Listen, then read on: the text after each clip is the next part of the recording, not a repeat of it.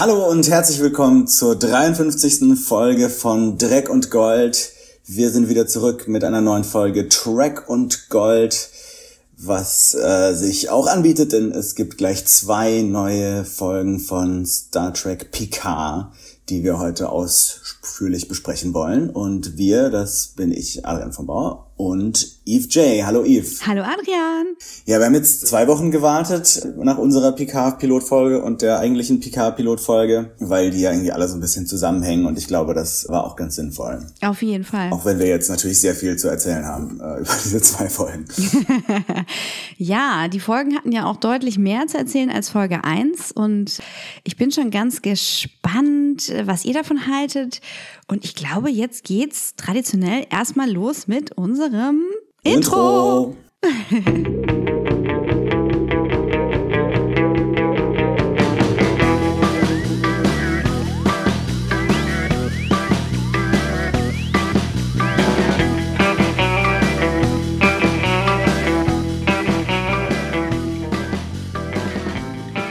Intro. Ich würde sagen, wir besprechen die beiden Folgen, als wären es eine und fangen da klassischerweise mit einer Synopsis an und besprechen dann so alle möglichen Gedanken, die wir dazu haben. Und dabei werden wir natürlich alles, was in beiden Folgen passiert, spoilen. Also guckt euch bitte beide Folgen an, bevor ihr den Podcast weiterhört. Mhm. A woman came to me for help. I believe her sister is in serious danger. I have to go. But you can't do it alone. You need help, you need protection. You need a crew. Agnes Girardi. You're just gonna let Agnes here hitch a ride on your top secret mission? Engage. Also, Folge 2, Maps and Legends. Am First Contact Day 2385 in der Utopia Planitia Schiffswerft auf dem Mars bringt der Androide F8 plötzlich seine Mitarbeiter um, deaktiviert die Verteidigungsanlagen und tötet sich dann selbst. 14 Jahre später sieht sich Picard mit seinen Ex-Tal-Shiar-MitbewohnerInnen die Überwachungsvideos des Angriffs auf ihn und Dash an. Von Dash keine Spur. Könnte es der Tal der romulanische Geheimdienst gewesen sein? Oder eventuell der noch geheimere Übergeheimdienst Jad Vash, der nichts so fürchtet wie künstliche Intelligenz und synthetisches Leben? Auch in Dashs Apartment wurden alle Beweise vernichtet. Bis auf Anrufeinträge, die verraten, dass Dashs identische Androidenschwester Soji sich nicht auf der Erde befindet. Picard bekommt einen Hausbesuch seines Arztes Moritz Benayoun, der ihn für diensttauglich erklären soll, ihm aber eine möglicherweise tödliche Hirnkrankheit diagnostiziert. Picard besucht CNC Kirsten Clancy im Starfleet Hauptquartier und bittet um ein Schiff mit Crew, um der Sache mit Dash auf den Grund zu gehen. Sie lehnt ab. Clancy kontaktiert Starfleet Security-Chefin Commodore O und informiert sie über Picards Behauptungen. Picard glaubt, dass er nicht seine loyalen Freunde von der Enterprise um Hilfe bitten sollte, sondern jemanden, der ihm weniger freundlich gesonnen ist. Ex-Offizierin Raffi Musiker. Sie will Picard eigentlich nicht sehen, doch mit einer Bemerkung über geheime romulanische Attentäter weckt er ihr Interesse. Willkommen auf dem Borg-Kubus. Wir fliegen durch schier endlose Reihen von Alkoven, Kabelschächte und Prozessoreinheiten hinein in das Gespräch von Narek und Soji, die in Bewunderung des Artefaktes ihren Liebhaber belehrt, dass dieses im Unterschied zu einem funktionierenden Kubus nicht mehr allmächtig ist, sondern getrennt vom Kollektiv, verloren und verwundbar. Der verschwiegene Narek findet diesen Ort wenig romulanisch, da er nicht perfekt ist. Soji jedoch hat ein Fable dafür und versucht innerhalb ihrer Arbeit für die Betreiber der Wiedergewinnungseinheit mehr zu tun, als nur die Borg auszuschlachten. Sie versucht, ihre Würde wiederherzustellen.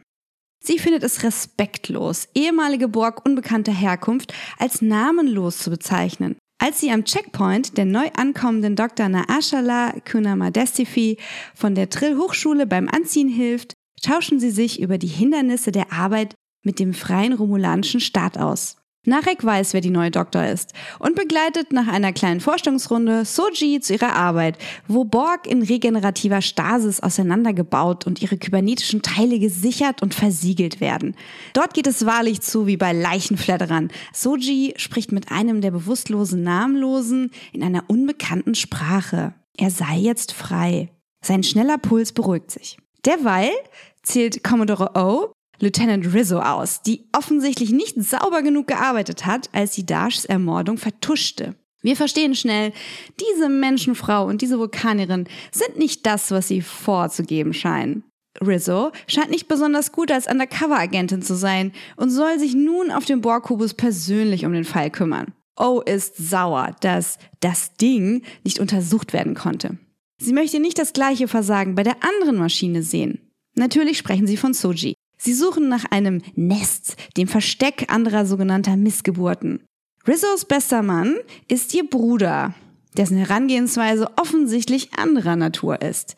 Rizzo setzt ihn unter Druck, dass er Ergebnisse bringen muss, da sie sonst das Ding töten würde, was für beide sehr schlecht wäre. Und der Bruder ist äh, Narek, wie du, glaube ich, die, die sich nicht mehr erinnern. Aber ich glaube, dass äh, die Leute haben die Folge eh gesehen. Habe ich das unterschlagen? Machen wir weiter mit Folge 3. ja. Ähm, the End of the Beginning. The End is the Beginning. So rum. 2385, der Mars brennt. Picard trifft Ruffy vor dem Starfleet-Hauptquartier, wo er soeben aus Protest gegen den Abbruch der Romulaner Rettungsmission zurückgetreten ist. Auch Ruffy wurde damals gefeuert und lebt seitdem einsam und verbittert. Jetzt fragt Picard, ob sie ihm ein Schiff und einen Piloten beschaffen kann. Sie schmeißt ihn raus, empfiehlt ihm aber einen gewissen Cristobal Rios als Piloten. Picard trifft den Ex-Starfleet-Offizier Rios auf dessen Schiff La Sirena, das eine Crew aus Notfallhologrammen zu haben scheint. Er nimmt Picards Auftrag an. Picard bereitet mit Jaban und Laris seine Abreise vor, als sie von romulanischen Attentätern angegriffen werden.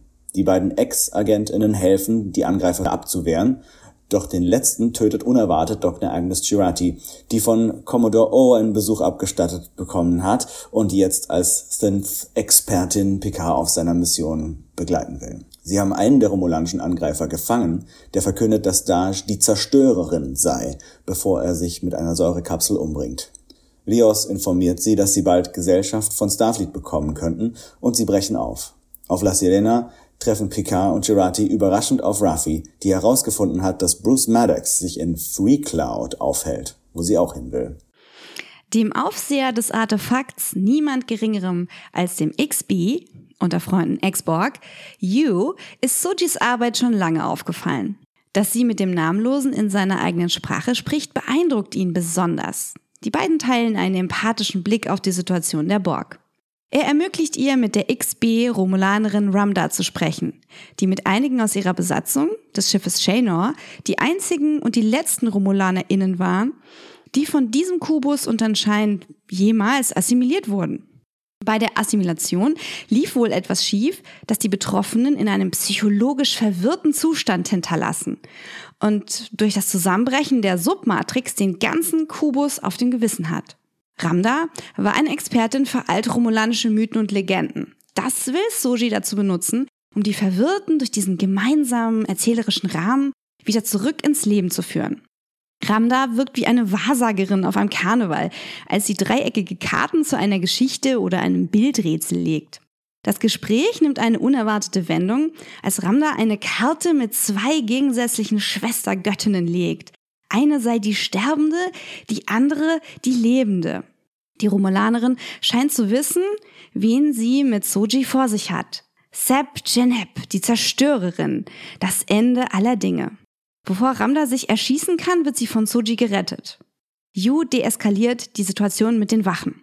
In ihrem Quartier zurück holophoniert Soji mit ihrer Mutter, die sie über Dash anlügt. Der Vorgang scheint Soji in ein Koma zu schicken. Als sie durch Narek erwacht, beichtet sie ihre Verwirrung und dass sie spontan abrufbare Kenntnis über Informationen hat, die ja eigentlich nicht zugänglich sein sollten. Sie versucht sich zu erklären, aber Narek weiß natürlich, dass das nicht normal ist. Er fährt seine Taktik weiter, sie emotional an sich zu binden und gesteht ihr, dass er sich in sie verliebt. Seine nun in ihrem romulanischen Zustand wiederhergestellte Schwester, die wir als Lieutenant Rizzo kennen, findet das eklig und nimmt ihm nicht ab, dass die Maschine nicht weiß, was Sache ist. Ende. Ende der dritten Folge und Ende dieses äh, mehr oder weniger dreiteiligen Pilot-Miniserienkonstrukts. Und aber eigentlich natürlich nur der Anfang der größeren Picard-Story. The end is the beginning Ja, is the end. Smashing Pumpkins. ah, wie hieß die dritte Folge eigentlich? The end is the beginning. Aha, da haben wir es doch. Ja. Oh, da haben sich ja einige Fragen äh, aufgeworfen. Wir haben aber auch Antworten bekommen. Ja, ich habe mich ja letzte Folge gefragt, was ist denn mit Hologrammen mhm. und wo ist der Unterschied zwischen Hologrammen und synthetischen? Also ja, wir wissen, es gibt noch Hologramme. Ja. Die sehen halt so aus wie auf Discovery. Ja, synthetische sehen ein bisschen anders aus, äh, aber eher so wie Data und der Android aus dem Klaus Kinski-Film. Ja, Soji weiß, dass es Dash gibt. Was ist mit der Mutter, ist immer noch unklar. Ja, das ist eine große Frage. Ja, und es scheint wohl noch mehr äh, von Dashs und Sojis Art zu geben als nur die Schwestern, da ja da so von einem Nest die Rede ist. Und ja, was, äh, was haben wir denn noch Neues gelernt? Ja, also dieses, dieses Nest könnte natürlich auch, aber da kommen wir vielleicht bei den Theorien nochmal dazu, könnte natürlich auch eher was mit den, mit den anderen Androiden zu tun haben, also mit, mit F8s äh, Kollegen und Kolleginnen oder noch mit ganz anderen. Meine Lore gibt's mhm. ja auch vielleicht noch irgendwo mhm. da draußen, wenn ich mich richtig erinnere. Mhm. Aber äh, wir haben auch eine Sache erfahren, die ein bisschen schockierend ist, nämlich dass, dass Picard eine möglicherweise äh, tödliche Krankheit hat. Das hat er erfahren von seinem alten Schiffsarzt, von der Stargazer, seinem ersten Schiff. Es wurde nur in so einem Nebensatz fallen gelassen, dass, dass der das ist. Finde ich ganz cool, dass da nochmal der Bogen zurückgespannt wird.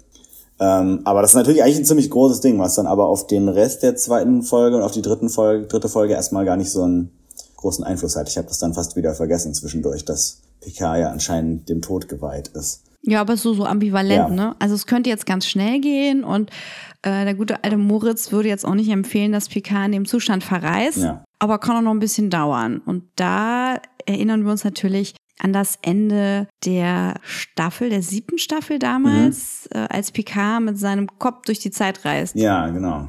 Da ist natürlich einiges passiert in seinem Kopf, was äh, ein paar, paar Hirnwindungen äh, verbogen hat vielleicht. Ähm, ein großer Fragenkomplex ist auch, warum ist Soji überhaupt auf diesem Artefakt? Also sie ist ja irgendwie Wissenschaftlerin, Anthropologin und ist sie tatsächlich einfach nur aus Interesse?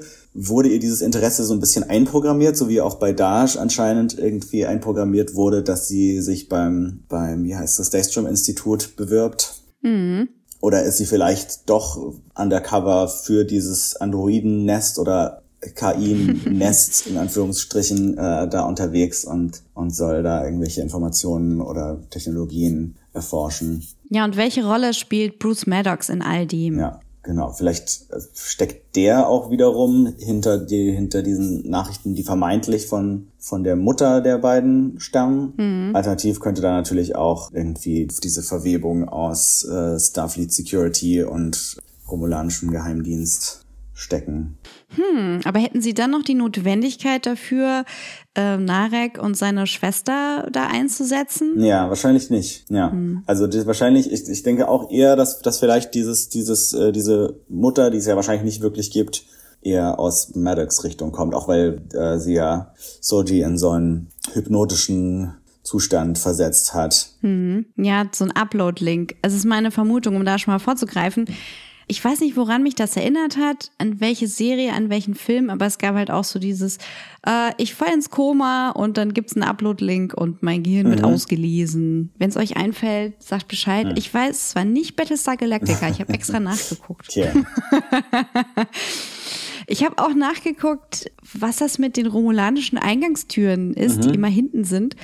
Weil ich dachte, hey, das kommt mir mega bekannt vor. Das Einzige, was ich gefunden habe, war die Scheintüren ägyptischer Grabsteine, genauer gesagt die Grabsteine der Indien, okay. die das Eintreten ins Jenseits ermöglichen, hm. aber auch für den Empfang der Opfergaben wieder ins Diesseits äh, zurücktreten lassen. Also da gibt es so eine ganz spezifische Form, wie die halt aussehen. Und dann gibt es eine große Tür und da drin nochmal so eine andere Tür. Und aber die tatsächliche Tür ist so ein ganz kleiner Spalt mhm. in der Mitte. Und haben wir so einen Balken drüber und das soll so eine äh, Strommatte symbolisieren, die quasi so wie so den, den Wind durchlässt und die Seele so rein und raus lässt. Daran habe ich mich erinnert, gefühlt, dass es doch sowas irgendwie in unserer Geschichte gibt. Aber das war es nicht ja. ganz. Also wenn ihr da noch irgendwie eine Idee habt mit den falschen Vordertüren und den Hintertüren, Sag mal Bescheid. Ja, es geht halt irgendwie darum, dass alles geheim ist und deswegen, wenn man so ein geheimes Leben führt wie die Menschen auf Romulus, dann schleicht man sich durch die Hintertür ein und dann ist die Vordertür sowieso eigentlich nie benutzt. Dann braucht man auch keine echte Tür. Ja, und wenn man natürlich so, so äh, so super geheim ist und jeder kennt schon die Geheimorganisation des Tal Shia, dann brauchst du natürlich im Tal Shia noch etwas Noch Älteres, etwas noch fürchterliches.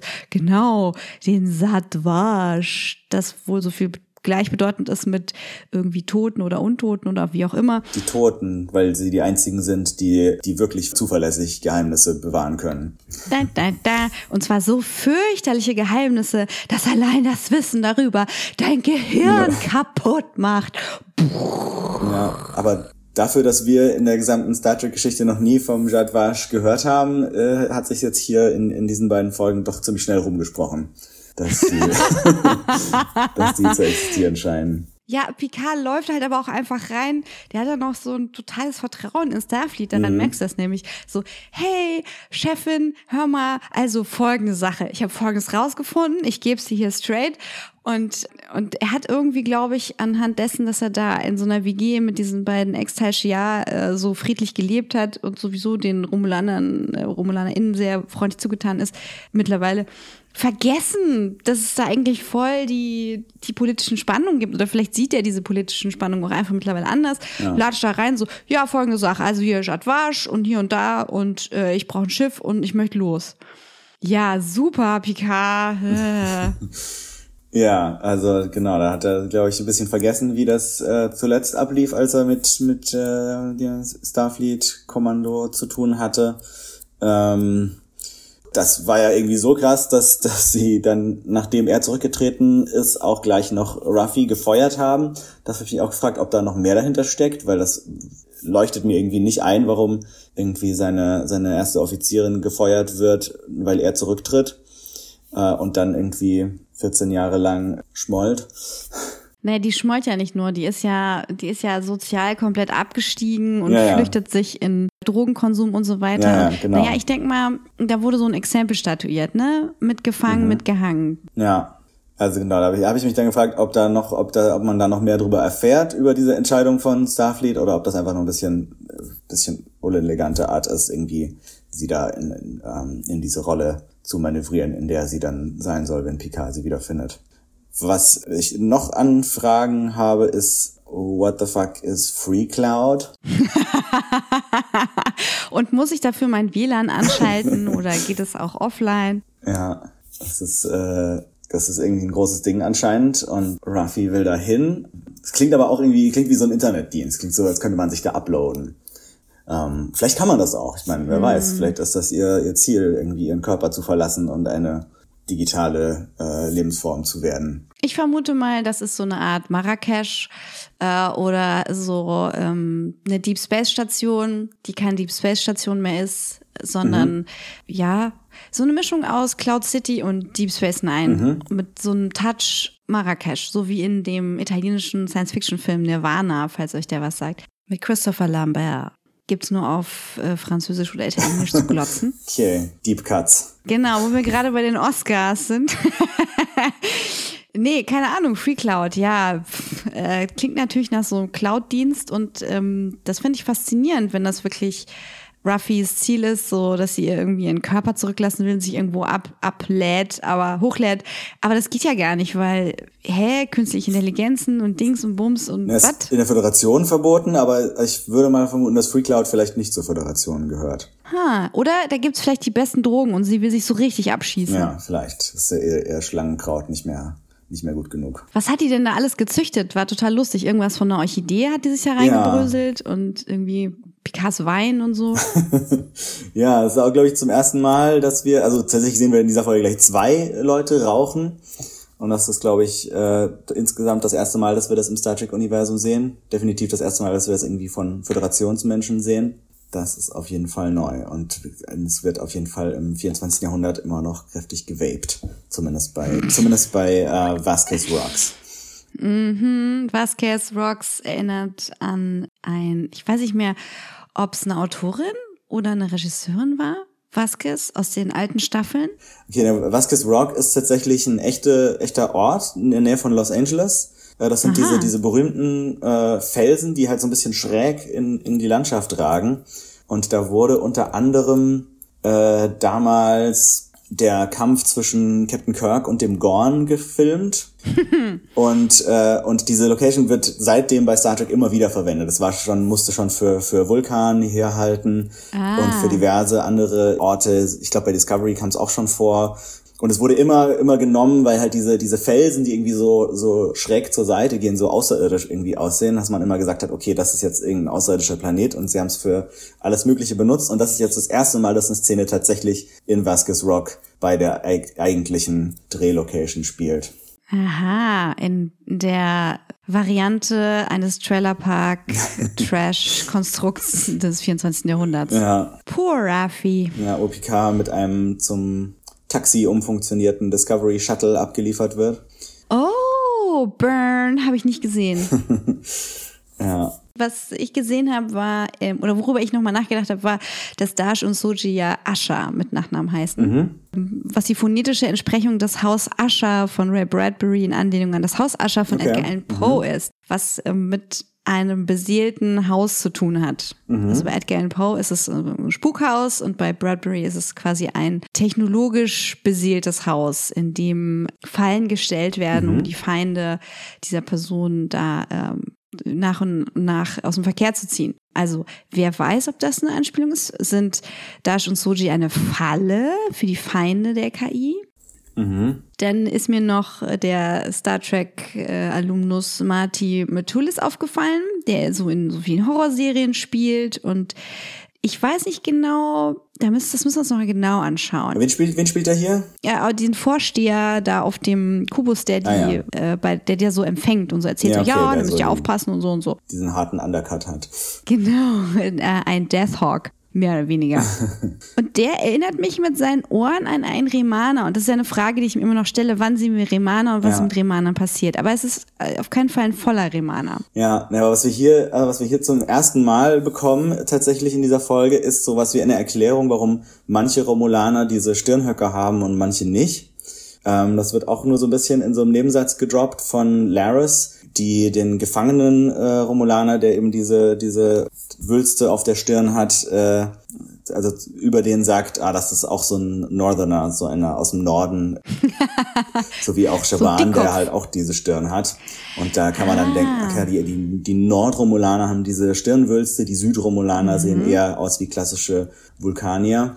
Und das ist wohl, ja, das ist wohl die Erklärung, auf die sie hier kommen. Ähm, überzeugt mich ehrlich gesagt nicht so hundertprozentig, weil ich glaube, laut der, laut der Star Trek Historie, äh, haben sich die Romulaner überhaupt erst vor so ein paar hundert Jahren von den äh, Vulkaniern abgespaltet, was ja nicht wirklich genug Zeit ist, um irgendwie die Evolution, äh, Ein paar hundert Jahre. ja, oder vielleicht irgendwie, vielleicht so 1000 oder 2000 Jahre, aber definitiv nicht genug, dass irgendwie da die Evolution komplett verschiedene Spezies äh, hätte erschaffen können. Ähm, Ja, gut. Ich hätte, glaube ich, eine Erklärung besser gefunden mit den, mit den, wenn wir tatsächlich da die Remaner reingebracht hätten und gesagt hätten, die Remaner, die haben da schon auf Remus gelebt und dann haben sich manche Romulaner mit denen irgendwie vermischt und dadurch sind dann die Stirnwülste entstanden. Ja, oder die Vulkanier. Wenn die Vulkanier Ja, genau, mit so ein ja. paar Remanern ähm, Ja. romantische Relations hatten, weil es in den, in den Höhlen kann man so gut im Dunkeln munkeln. da ist so kalt.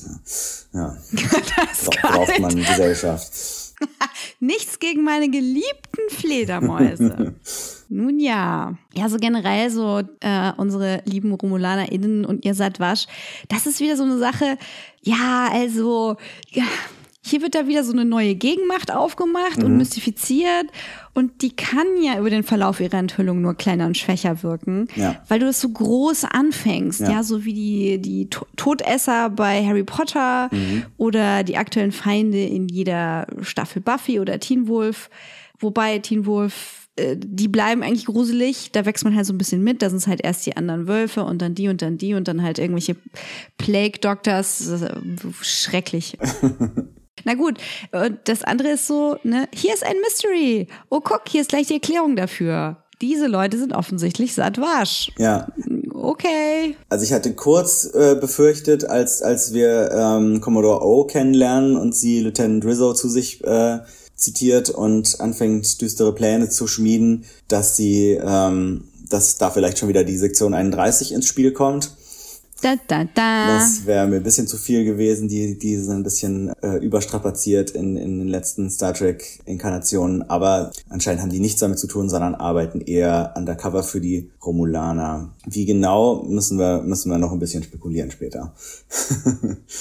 ja, also Trek-Referenzen haben wir ja gerade schon mal so angedeutet. Es Ja. gibt ja da diese letzte Folge ever. Äh, aus dem Picard-Run, wo er mit seinem Gehirn so durch die Gegend zoomt, weil er so eine Krankheit hat. Ja. Und er sagte auch, ah ja, ich bin mal gewarnt worden, das könnte ein Problem sein.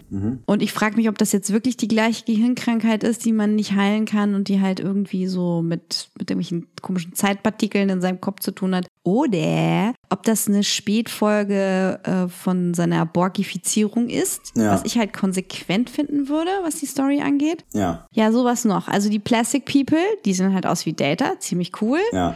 Dann haben wir Yu, sofort erkannt, sofort geliebt und äh, ich finde es total schön, dass er ein bisschen Karriere gemacht hat.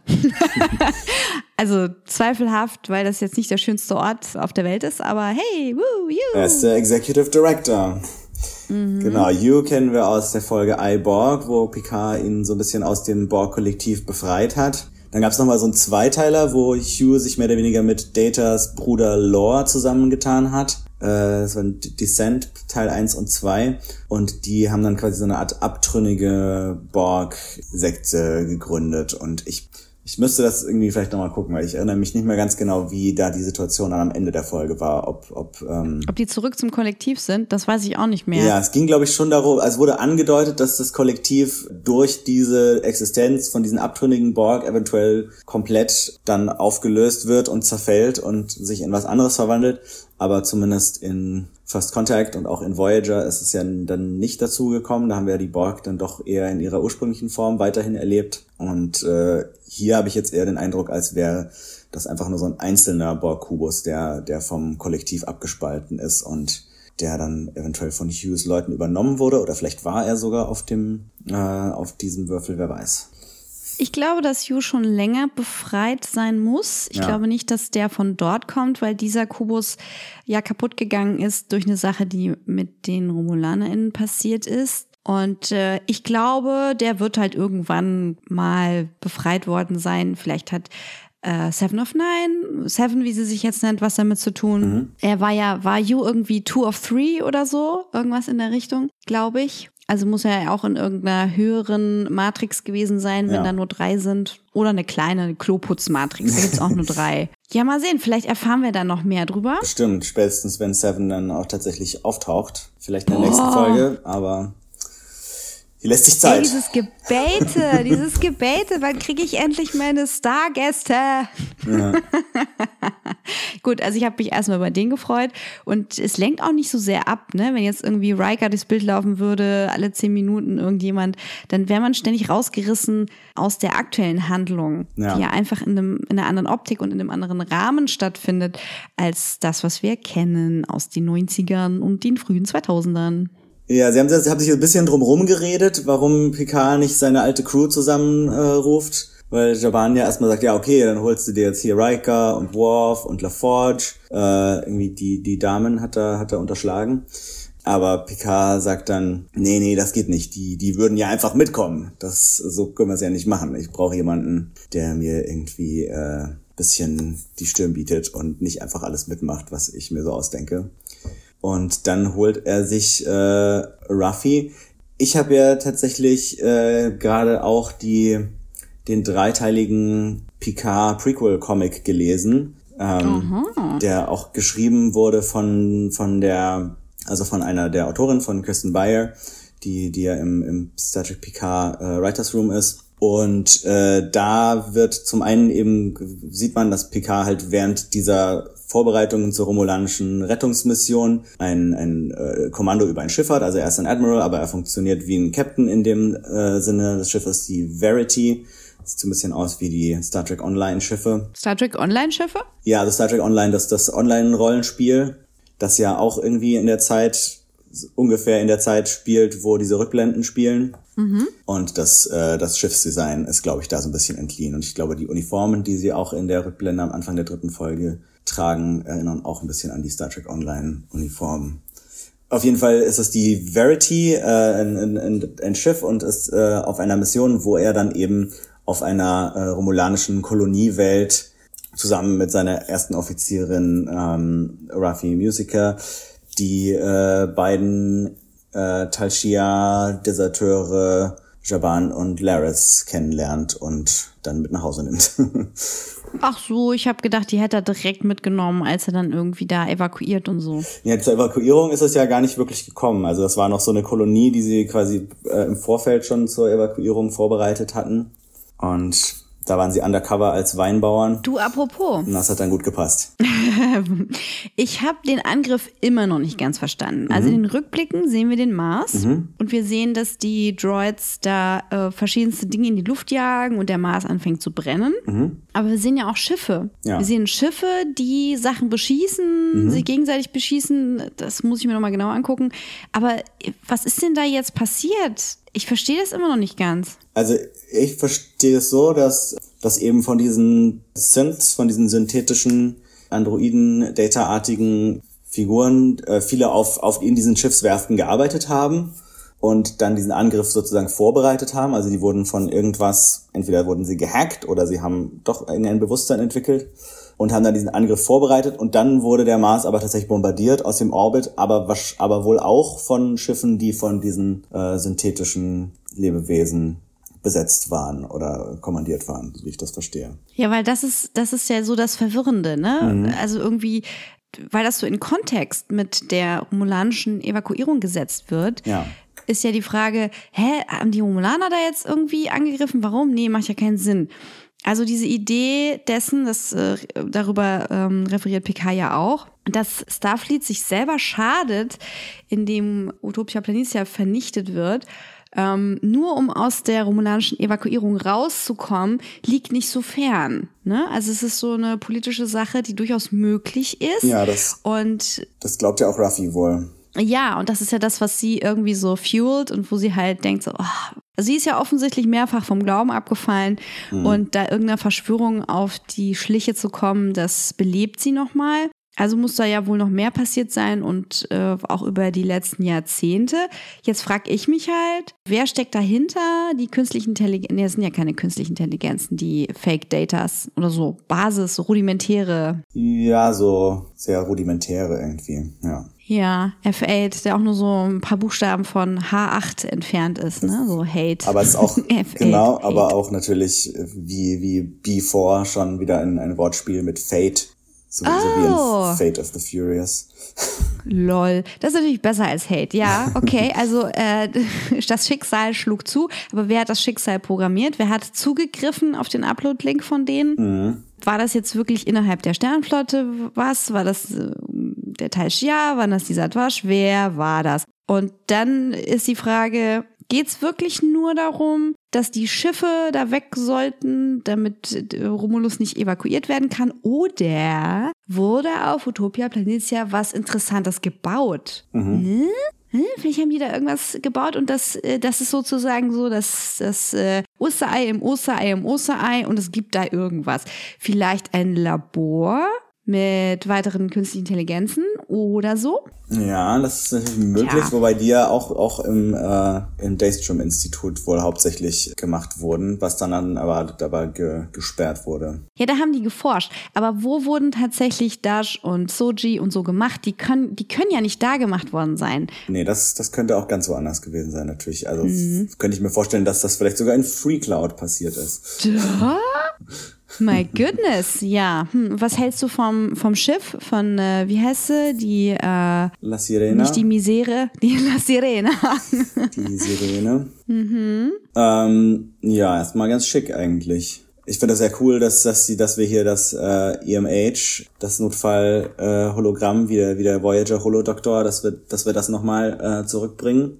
Aber mit dem kleinen Twist, dass, dass hier alle Hologramme auf dem Schiff, es gibt auch noch ein Notfall-Navigations-Hologramm, dass die alle so aussehen wie der Captain, wie äh, Rios, nur mit verschiedenen äh, Akzenten.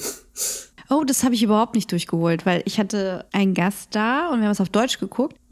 Und da hast du die Akzente gar nicht, Mhm. die, also die verschiedenen.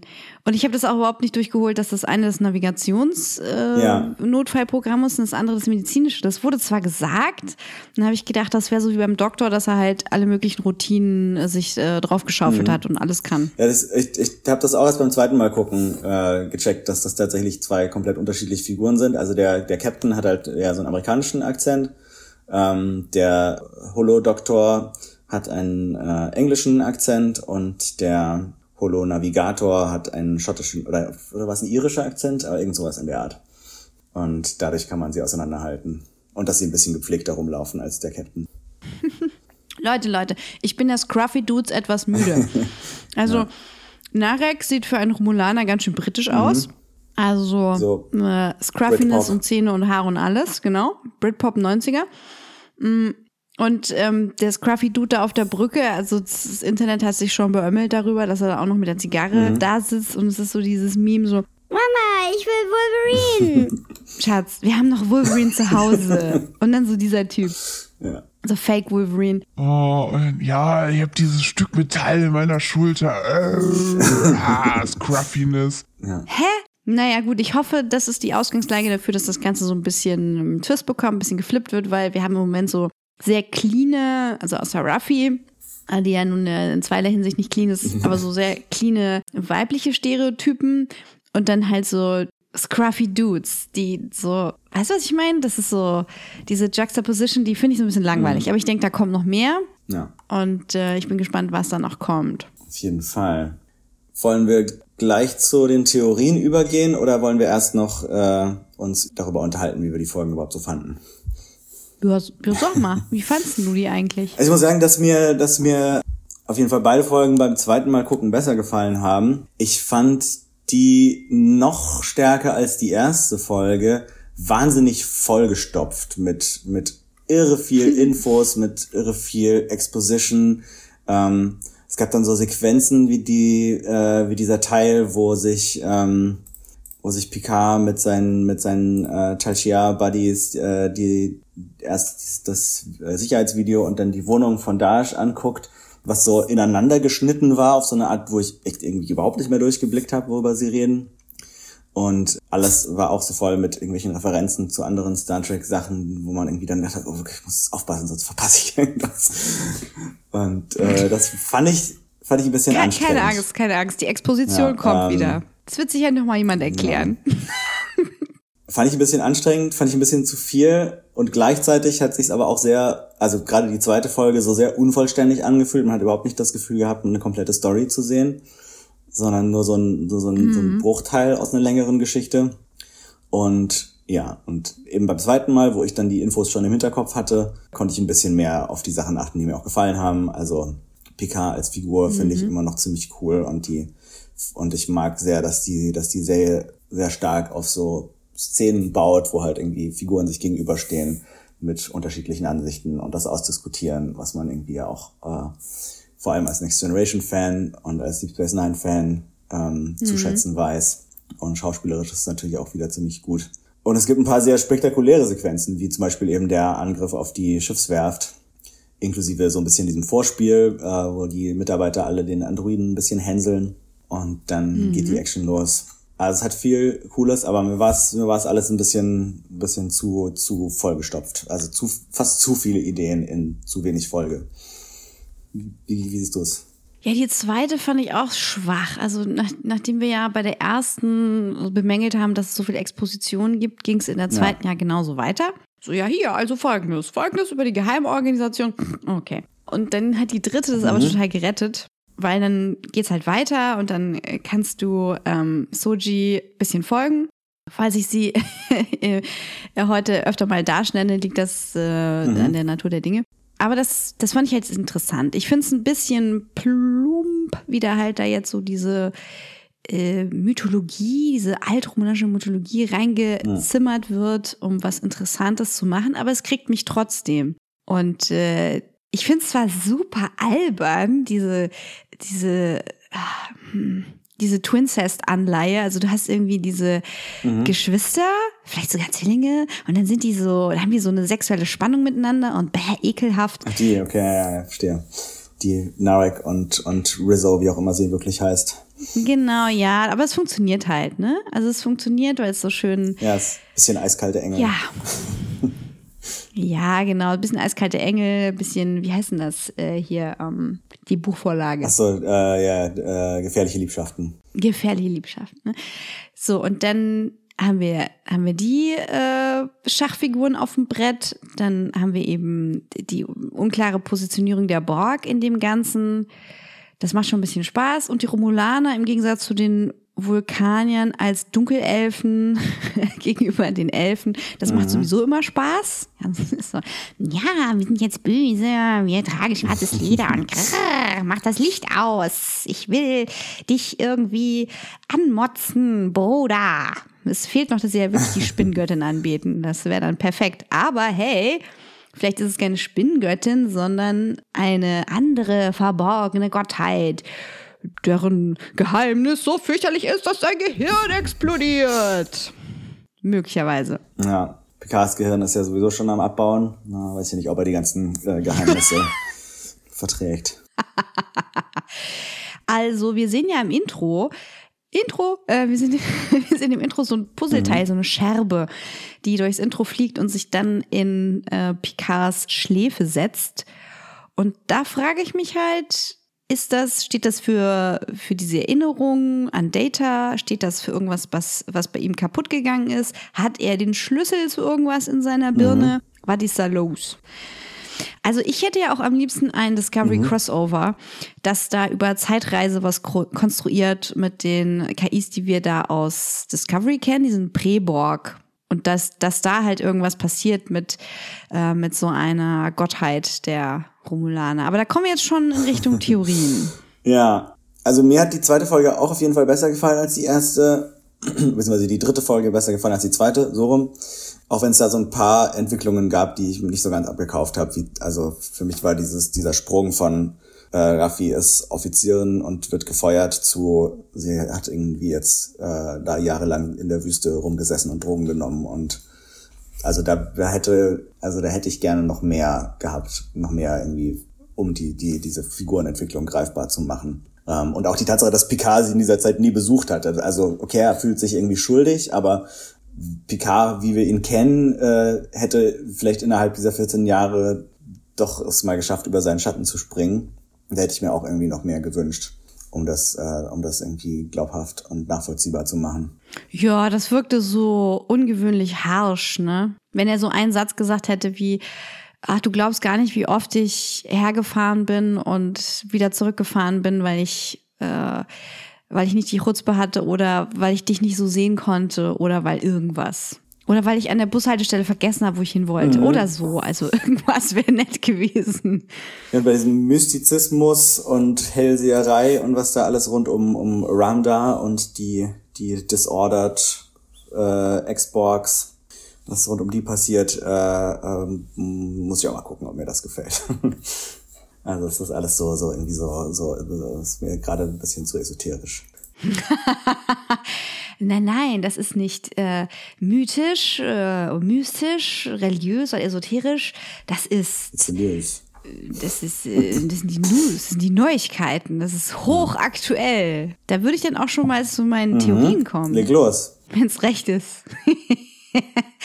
Dun, die Zukunft, die Vergangenheit. Das Ende ist der Anfang und das Anfang ist der Ende. Der Anfang ist das Ende. Ja, also ich denke mir, das könnte auf so eine Kali-artige KI-Gottheit hinauslaufen. Könnte. Vielleicht die Borg Queen, vielleicht was ganz anderes. Also wie gesagt, am liebsten hätte ich ein Discovery Crossover, was das ein bisschen konstruiert und erklärt. Und ähm, davon abgesehen scheinen die RomulanerInnen ja eine Immunität zu haben, vielleicht, was die Assimilation angeht durch die Borg, weil die Submatrix sehr kollabiert ist. Und ich denke, wenn das so bei denen geschichtlich überliefert ist, dass KI das Allerschlimmste ist, könnte es so sein, dass sie eine Immunität haben, die genetisch implementiert wurde. Also entweder sind die äh, HomulanerInnen sowas wie die äh, dreimal wiedergeborenen Cyborgs bei Battlestar Galactica, die dann halt einfach wie Menschen sind. Ähm, aber quasi in ihrer Vergangenheit so einen Code haben, der sagt, nö, läuft nicht, kannst du mir die einfach assimilieren. Oder sie haben halt eine ganz besondere Gehirnchemie, wie VulkanierInnen ja auch. Nur die haben sich ja der Erforschung der Logik und des Geistes, der Seele und der Separation von Emotionen hingegeben, während die mit ihnen verwandten RomulanerInnen ja nach ihrer entsprechenden Diaspora ähm, sich eher so der Furcht und der Paranoia hingegeben haben. Und wenn die jetzt halt irgendwie versucht haben, sich von den VulkanierInnen besonders abzuheben oder halt sie ähm, als ihre Erzfeinde ja, irgendwelche Überlegenheiten zu finden, dann müssen sie da vielleicht eine Technologie entwickelt haben, die diesen Mind Powers von den Vulkaniern trotzen kann. Und vielleicht kommen wir daher, ja, kommen wir aus der Richtung da in Richtung KI irgendwo. Vielleicht ist aber diese Kultur von Furcht und Paranoia erst entstanden, weil sie Erfahrungen mit einer KI gemacht haben. Und vielleicht gibt es ja auch irgendwas in der gemeinsamen mhm. Vergangenheit von Vulkan und Romulus, das halt so lange her ist und so tief vergraben ist, dass es ja, äh, dass es vielleicht auch diese Diaspora irgendwie begründet. So, ob das jetzt wirklich die Borg sind, ist die Frage, weil der Borg Hive Mind ist keine KI. Ja. Die Borg Queen kann also nicht die Quelle für den Anti-KI-Mystizismus der RomulanerInnen sein. Das ist nicht möglich. Ja, ja das habe ich mir auch gedacht, dass es ähm, dass es irgendwo in der Vergangenheit der Romulaner auf jeden Fall ja mal KI, mal künstliche Intelligenzen, synthetische Wesen gegeben haben muss, damit sie überhaupt diese ähm, dieses Misstrauen und diese Angst aufbauen konnten. Aber ja, bin gespannt, ob wir das rausfinden. Ja, also da denke ich halt auch, dass diese biologischen synthetischen, wie Dash und Soji, den Borg auf jeden Fall überlegen mhm. sind. Also da in der Richtung würde ich jetzt nicht weiter äh, vermuten, dass es da einen Zusammenhang gibt eher Ähnlichkeiten oder sogar Widersprüche. Dann meine nächste Überlegung. Hat Dr. Nunyan Sung, der Vater von Data Lore und Before, eventuell seine Positronik bei den RomulanerInnen geklaut? Okay. Hm? Von einer Art Göttinnen-KI der Prä-Spitzohren? Weil er war ja der Erste, der mhm. sowas geschaffen hat. Und vielleicht äh, hat er es selber gar nicht geschaffen. Das war ja so, dass er es selber kaum äh, kontrollieren konnte, was da passiert. Deswegen war Lore ja so äh, schwierig, würde ich mal sagen. Ja, nämlich schwierig. Und dann würde ja so eine Reinkarnation der Schwestern und Deltas Besessenheit, äh, damit eine Tochter haben zu wollen, einen Sinn ergeben. Denn es wurde ja bereits etabliert, aus einem positronischen Neuron äh, kann man wie aus einer befruchteten Eizelle ein ganz neues Wesen entwickeln, das dann epigenetische Erinnerungen hat äh, von der Quelle. Jetzt könnte man natürlich dann sagen, das ist eine Zeitreise gewesen, die diese beiden Schwestern irgendwo mhm. dahin bringt, äh, dass äh, Romulus da eine Mythologie entwickelt. Oder sie sind tatsächlich wiedergeboren aus Wesen, die es mal gegeben hat. Also entweder Zeitreise, da die Ramda ja die Mythologie als Neuigkeiten bezeichnet. Und das finde ich total mhm. eindeutig in der Richtung. Aber es macht auch nicht wirklich, es macht nicht wirklich mehr Spaß als das andere. also ich fände so eine Reinkarnation viel cooler. Ja, und sie, sie erinnert sich ja auch an morgen. Also da ist ja die, die Zeitwahrnehmung ganz schön durcheinander gewürfelt. Also äh, Ach so, das kann, ach, gewürfelt. Ramda sagt ja irgendwie, sie kennt, äh, äh, sie kennt Soji von morgen. Mhm, mhm. Also das könnte natürlich durch die Assimilation sein. Da hast du recht. Aber gut, so viel dazu. Ich, das, mhm. das reizt mich, das zu erfahren. Da bin ich wieder so voll angesprungen. Und den Rest, äh, den halte ich so aus, oh, guck mir die Dunkelelfen an, wie sie sich da so anfauchen. Und äh, guck mir halt an, wie äh, Picard jetzt auf den Weg gebracht wird. Und du weißt, ah ja, okay, wir kommen jetzt zu dem Punkt, wo er endlich mal wieder eine Crew hat und endlich wieder Captain sein kann. Und das ist ja eigentlich das, was wir sehen wollen. Das davor ist so, ja komm, hack ab. Ja, was ich noch ein bisschen, äh, wo ich mir noch ein bisschen Gedanken drüber gemacht hat, ist äh, nochmal zu rekonstruieren, wie diese Starfleet Security damit involviert ist, weil wir haben ja hier die vulkanische äh, Kommodorin O. Da habe ich dann zuerst äh, im ersten Moment gedacht, okay, vielleicht ist sie ist sie gar keine Vulkanierin, äh, sondern Romulanerin. Das würde irgendwie Sinn machen. Die sehen sich ja eh sehr ähnlich. Aber es kann natürlich auch gut sein, dass sie eben Teile der Elemente von, von Starfleet, von der Föderation war, die eben, um sozusagen das Auseinanderbrechen der Föderation zu verhindern, die romulanische Rettungsmission verhindern wollten und sich dann mit dem Jadwash zusammengetan haben, ja, halt, um, um den, den, den Mars zu vernichten, um die Rettungsmission zu verhindern, die die Romulaner aus irgendeinem Grund auch nicht wollten. Und äh, dass die Zusammenarbeit, die jetzt weitergeht, hat halt viel mit Verschusch Vertuschung zu tun für, für Commodore O und, und ihre Leute. Also die will halt vielleicht, uh. dass niemand rausfindet, dass sie dafür verantwortlich ist für den Angriff der Sins und äh, für den Abbruch der Rettungsmission. Und deswegen muss sie jetzt Beweise vernichten. Und dazu arbeitet sie auch gerne mit den Romulanern zusammen, die wiederum halt ihre eigenen Ziele haben, die vor allem wahrscheinlich, bei denen es vor allem darum geht, die künstliche Intelligenz äh, auszulöschen und ähm, die ganzen Androiden und, und synthetischen zu finden, die sich irgendwo vielleicht noch verstecken und die auch loszuwerden. Warum die allerdings die, die Zerstörung Romulus und da, den Abbruch der Rettungsmission in Kauf genommen haben dafür, das ist äh, eine Frage, die ich mir noch nicht beantworten kann die sie auch Picard in der Folge gestellt hat. Mhm. Ja, also de, den, ähm, den Exodus des eigenen Volkes zu, ver zu verhindern, das ist schon sehr drastisch. Ja. Also jetzt haben wir den, äh, den äh, romulanischen Freistaat. Äh, wie groß er ist, weiß man nicht. Wie viel gibt's denn überhaupt noch? Weiß man auch nicht. Also anscheinend genug, dass wir uns noch den Teil Shia und Sadwasch ja. leisten können. Genau, ich meine, das, das romulanische hm. Sternenimperium war ja doch über einige Systeme und Welten verbreitet, so wie man es immer irgendwie kennengelernt hat. Also äh, diese Supernova soll zwar mehrere Systeme zerstört haben, eine, mehrere der zentralen Systeme äh, von Romulus, aber ein paar Planeten waren vielleicht noch übrig, wo noch Romulaner lebten. Also ich denke mal, so ganz ausgerottet sind sie noch nicht. Ja, die Frage ist halt, wie handlungsfähig bist du oder wie regierungsfähig bist du. Vielleicht äh, wurde ja durch diese Tragödie die Notwendigkeit des Adwasch wieder sehr in den mhm. Vordergrund gespült und das Talshia. Oder sagen wir mal, das hat sich so ein bisschen gegeneinander ausgetauscht. Wie dem auch sei, ist es also, das, das Thema ist nicht nur hochpolitisch, sondern auch schön eingepackt in verschiedene ja. Metaphern. Das nehmen wir jetzt mal so hin. Ja, also ähm, was die, was die, äh, was die politische Seite und die Metaphern angeht, finde ich es eigentlich schon auch ganz spannend, dass hier die ähm, wieder halt ähm, ein bisschen auf, auf ja, Flüchtlingsbewegungen und den Umgang damit und wie, äh, wie da so eine Angst existiert, dass das halt die Föderation äh, auseinanderbrechen könnte, wenn man sich zu sehr um die Leute von, äh, von anderen möglicherweise ehemals befeindeten ähm, Gegenden kümmert.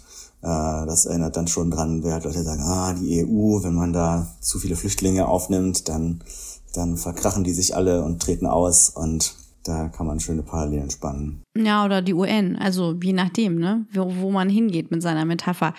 Ich fand es interessant, dass äh, O dann jetzt ja anscheinend ja doch einfach eine Vulkanierin ist und keine Romulanerin ähm, mhm. in Disguise. Und die sagte ja auch äh, zu äh, so Soji, ich möchte mal Soju sagen, aber das ist eine Drag Queen, das ist falsch. Äh, äh ja, mhm. sagte immer so, ja, also Missgeburt. Also scheinen die VulkanierInnen da schon auch ein Problem zu haben ja. mit künstlichen Lebewesen. Kann mich nicht erinnern, dass das schon mal ein Thema war. Ich glaube nicht. Aber wir haben auch noch nie romulanische Androiden oder Hologramme kennengelernt, mhm. soweit ich weiß. Ja, und da stellt sich halt jetzt die Frage, was ist das für eine Metapher, dieses neue Leben? Äh, ist das das, was passiert, wenn du aus einer Flüchtlingskrise rausgehst und sich äh, viele Ethnizitäten vermischen und sich auch verschiedene Kenntnisstände miteinander vermischen, was Neues entsteht und gleichzeitig irgendwie in Alterswissen zurückfunkt? Fungiert das da so in die Richtung oder ist das zu heikel? Äh, es gibt ja Leute, die sagen, Science Fiction steht total für sich und es hat überhaupt nichts mit aktuellem Tagesgeschehen zu tun genau. und bleibt mir weg mit Fantasy und so. Aber äh, ich glaube schon, dass da noch was drinstecken wird. Ich bin gespannt, wo es hingeht. Und ich bin bereit für die nächste Folge. Auf jeden Fall. Ich meine, die Crew ist ja auch immer noch nicht komplett. Da kommen, glaube ich, noch, also dieser, dieser Legolas-artige Romulaner, den wir schon im Trailer gesehen haben, stößt noch zur Crew das ist dazu. Auch ein Romulaner, ja. das ist kein Vulkanier. Ja. Och, Space Elfen von rechts und links. Ja, äh, also mindestens der kommt noch dazu und eventuell noch mehr. Ähm, und natürlich Seven of Nine. Wir haben schon einen Doktor, wir haben Dr. Gerati. Ja, und, und den äh, Holodoktor natürlich zusätzlich. Den Holodoktor. Also das heißt, äh, Medical Staff schon besetzt. Dann haben wir ähm, äh, Ruffy als Pilotin. Ja. oder? Ich, ich weiß nicht genau. Ähm, es klang irgendwie so äh, in den Gesprächen zwischen ihr und Picard, als wäre sie vielleicht früher eher so aus dem aus dem äh, Sicherheitsbereich äh, gewesen, aber Ach so, sie hat ja gelb getragen, so ne? Das ist doch. Engineering gewesen. ja, Engineering und, und Security. Security. Okay, dann haben wir als Piloten haben wir Scruffy McScruffy Face. Ja. Und dann haben wir äh, Druggy McDruggy Pants als Security. Dann, ähm, ja, was macht Legolas? Keine Ahnung. Kämpfen. Vielleicht. Und dann also Medical, äh, Security, Navigation. Ähm, was brauchen wir noch? Wir ähm, brauchen noch so eine Art. also Wissenschaft haben wir ja auch schon, äh, Girati auf jeden Fall. Und äh, Ah, ja. fehlt nur noch der Counselor.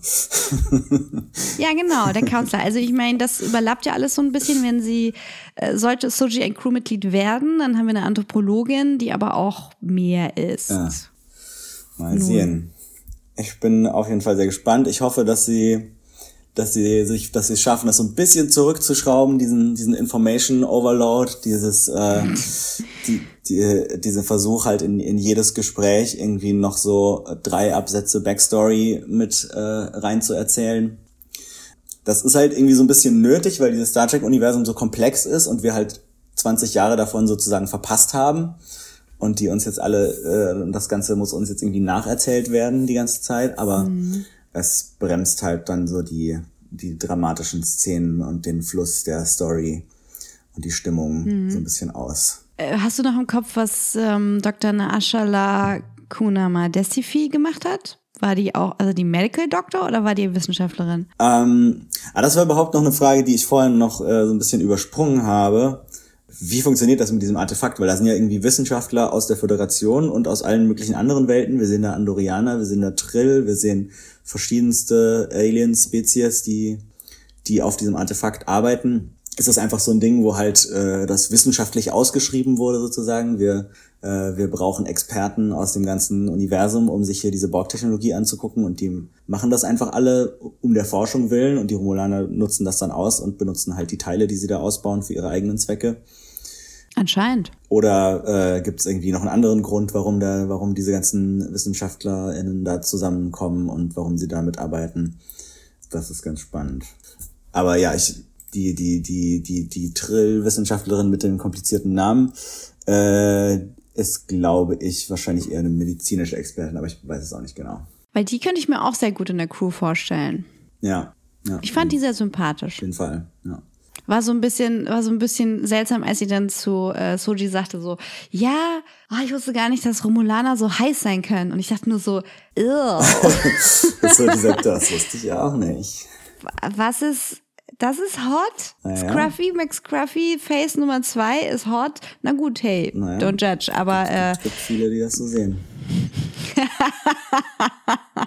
nee, ist ja okay, ist ja okay. Ich war nur so, ähm, ich, ich fand das so platt. Und dann sagt, sagt Soji so, ja, wusste ich auch nicht.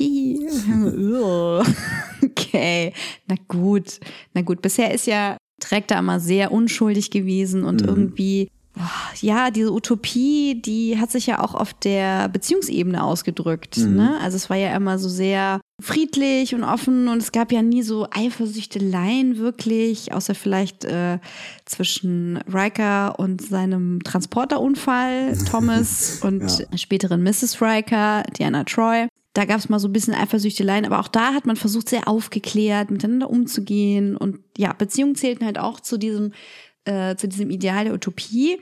Und wir sind äh, mit Picard total im Jetzt angekommen. Wir haben es ja bei Discovery schon diskutiert, was vielen Leuten ja auch so bös aufgestoßen ist, dass sie nicht diese verträumte Utopie hatten.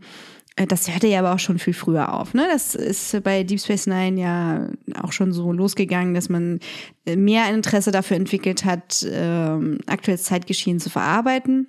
Weniger mit Eskapismus, sondern ähm, mit Realismus im schönen Science-Fiction-Kleidchen. Und das haben wir bei Picard jetzt auch. Und ich muss sagen, das finde ich auch interessant. Ja, es ist auf jeden Fall interessant. Äh, oder, sorry, red du hast aus. Ähm, ja, also ich, ich finde es interessant, nochmal so eine Utopie zu spüren. Vielleicht ja in Free Cloud. Ja, also ich, äh, bei Deep Space Nine hatten sie halt immer so ein bisschen die Ausrede, dass das halt nicht ähm, dass das so am, am Rande des Föderationsterritoriums war und dass viele der, der Figuren auch nicht aus der Föderation stammten. Deswegen konnte man dann sagen, okay, die sind halt nicht Teil von dieser Utopie und leben eher so in den Grauzonen, die sich da ähm, am Rande befinden. Aber hier bei PK haben wir halt äh, doch wirklich so den Kern, also die Erde, dieses, dieses, diese, den utopischsten Teil des Star Trek-Universums genommen und den auch zu so einem, zu so einer Welt der Grauzonen gemacht. Ähm, was sicherlich es einfacher macht, Drama und Konflikte zu entwickeln. Das haben sich ja auch die Next Generation Autoren damals schon immer sehr aufgeregt, dass es wahnsinnig schwierig ist, diese Folgen zu schreiben, wenn man äh, den von Gene Roddenberry auferlegten Regeln folgt, dass sie halt keine ähm, keine Konflikte haben dürfen, die irgendwie aus aus äh, niederen Beweggründen entstehen dürfen oder so und äh, dass irgendwie alle alle Probleme, die wir so haben, weitestgehend gelöst sind macht es ihnen, glaube ich, jetzt ein bisschen einfacher, das so zu behandeln.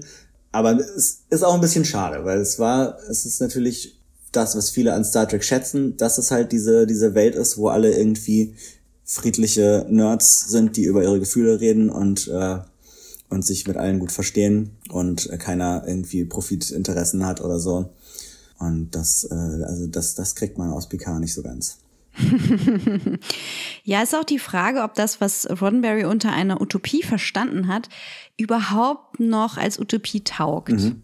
Also sind wir jetzt einfach schon weiter, dass wir merken, naja, nur wenn alle jetzt irgendwie zusammengemanscht werden in so einem Melting Pot und ähm, äh, sogenannte Rasse und all das, Klassenkonflikte keine Rolle mehr spielen, ist es dann automatisch eine Utopie? Ist es überhaupt möglich? Ist es unmöglich? Und äh, tun sich da nicht neue Probleme auf? Und natürlich tun sich neue Probleme auf und die werden jetzt behandelt und äh, die schauen wir uns mal an. Ja, das tun wir auf jeden Fall. Und Und wir schauen uns auf jeden Fall den Rest der Serie an und werden darüber reden. Ähm, ich, ich denke mal, wir warten wahrscheinlich ab, wie die nächsten äh, mm. Folgen so, wie, wie in sich geschlossen sie ab sich anfühlen. Und dann, dann gucken wir mal, ob wir wieder zwei am Stück besprechen oder, äh, oder doch mal wieder eine einzeln.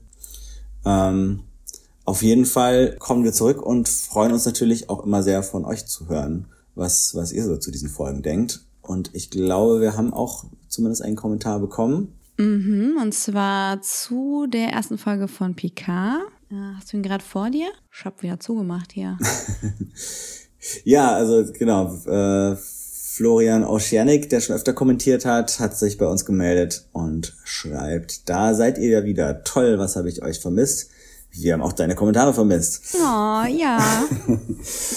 For realsies. Ähm, er schreibt, leider fand ich die erste Folge nicht so dolle. Da mochte ich Discovery am Start mehr. Vieles erschloss sich mir nicht oder ihr habt mich erst drauf gebracht. Auf dem Borg-Würfel wollen die Borg-Romulaner Drohnen zurückverwandeln. Ah, okay. Und was ich erst durch Eve erfuhr, man muss immer zwei Kakteen kaufen. Das wusste ich. Habe ich nie gesagt. Mehr. Äh, das war, war, war hat, er, hat er vielleicht auch falsch verstanden. Oder vielleicht hat er, hat er selber noch selber noch recherchiert zu den Kakteen. Ähm, nein, nein, das, das stimmt schon, okay. weil einer geht immer mindestens kaputt. Ah, ne? deswegen, ja. Das macht Sinn. Ähm, nee, im Ernst, wozu muss man immer zweimal Androiden bauen? Was soll da der Grund sein? Klingt blöd. Ich bin ja Riesenfan von Star Trek, begonnen natürlich mit TNG, aber das mag ich heute nicht mehr. Am meisten mag ich Deep Space Nine und Discovery. Daher springe ich auch nicht so an auf solche Sachen wie, Captain, wie das Captain Picard Day Schild. Nicht, dass es noch Verweise zu solchen Perlen wie Planet Angel One oder das Gesetz der Edo gibt. Stuart hat toll gespielt und äh, mir gefiel auch Datas Tochter und die Ärztin. Bin aber gespannt, wie es weitergeht. Habt ihr gemerkt, dass die Dame, die Picard interviewt, Kelly aus King of Queens war? Natürlich. Hallo? Hallo? Ich habe das nicht geguckt, Klar. deswegen habe ich das äh, nicht bemerkt, aber. Ach so. ja, meine Freundin, die am Wochenende zu Besuch war, die hat das auch bemerkt und für sie war das voll der Mehrwert, weil sie der totale King mhm. of Queens Fan ist. Ja, die nicht oft genug erwähnte Miss Kay war ja meine bessere Hälfte in unserem Track Wars Fanclub, mhm. der äh, erst aus vier und dann nur noch auf, aus zwei Leuten bestand. Und wir haben es jetzt zu einem Fanscene, einer Ausgabe unseres Fanscenes Star Command Auf jeden Fall. geschafft. Ich, hab's, ich, ich, ich habe eine, eine sehr rare Kopie davon und äh, das ist ziemlich großartig. Ja, ich bin, ich bin geschimpft worden, dass ich sie nicht vorher gefragt habe und dir das einfach so ausgehändigt habe und den Rest weggeworfen habe. bin ich schwer geschimpft worden. Ja, Miss Kay hatte leider keine Zeit für eine Aufnahme, aber ich soll euch wissen lassen, dass ihr das Herz aufgegangen ist, als sie Picard wieder gesehen hat und es ganz, ganz warm wurde, einfach nur, weil er wieder da war und wie er gesprochen und wie er gespielt hat und dass man wieder in so eine Zeit zurückversetzt ist, die einem viel bedeutet hat, ja, und dass es äh, nicht an Relevanz verloren hat. Wisst ihr Bescheid? Okay. Genau, und wenn ihr noch Gedanken habt zu, äh, zu diesen beiden Folgen, zur Serie allgemein oder zu unserem Podcast, dann äh, lasst die uns gerne wissen. Ihr könnt äh, kommentieren auf unserer Facebook-Seite. Ähm, da sucht ihr einfach nach Dreck und Gold. Oder ihr ähm, findet uns auf Soundcloud als Dreck und Gold, soundcloud.com slash Dreck und Gold.